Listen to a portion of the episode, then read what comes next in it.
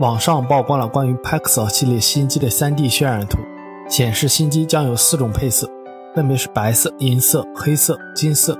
外形与 OnLeaks 公布的基本一致。从渲染图来看，Pixel XL 应该是金属加玻璃材质，指纹识别传感器和后置摄像头被玻璃覆盖。配置上，搭载骁龙八二幺，采用5.5英寸两 K AMOLED 屏幕，4GB RAM，前置800万像素，后置1200万像素摄像头。三千四百五十毫安时电池，售价估计在六百美元左右。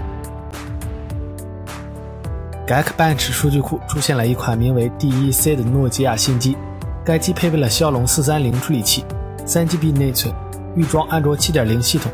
多线程的跑分在三千左右。从今年第四季度开始，应该会陆续看到三四款诺基亚新机，预计高端机型将搭载骁龙八二零处理器。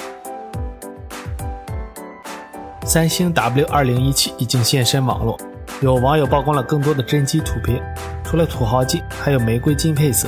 外观变化不大，依然是双屏翻盖设计。配置方面将采用双四点二英寸屏幕，搭载骁龙八二零处理器，四 GB RAM 和六十四 GB ROM 组合，一千二百万像素摄像头，支持三星配支付。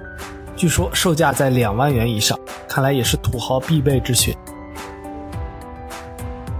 索尼 CEO 平井一夫表示，公司会继续保留智能手机业务，希望索尼仍然会成为行业的竞争者，索尼能够成为下一轮技术变革或产品变革的发起者之一。这下索粉可以放心了，毕竟打法还是我索尼强。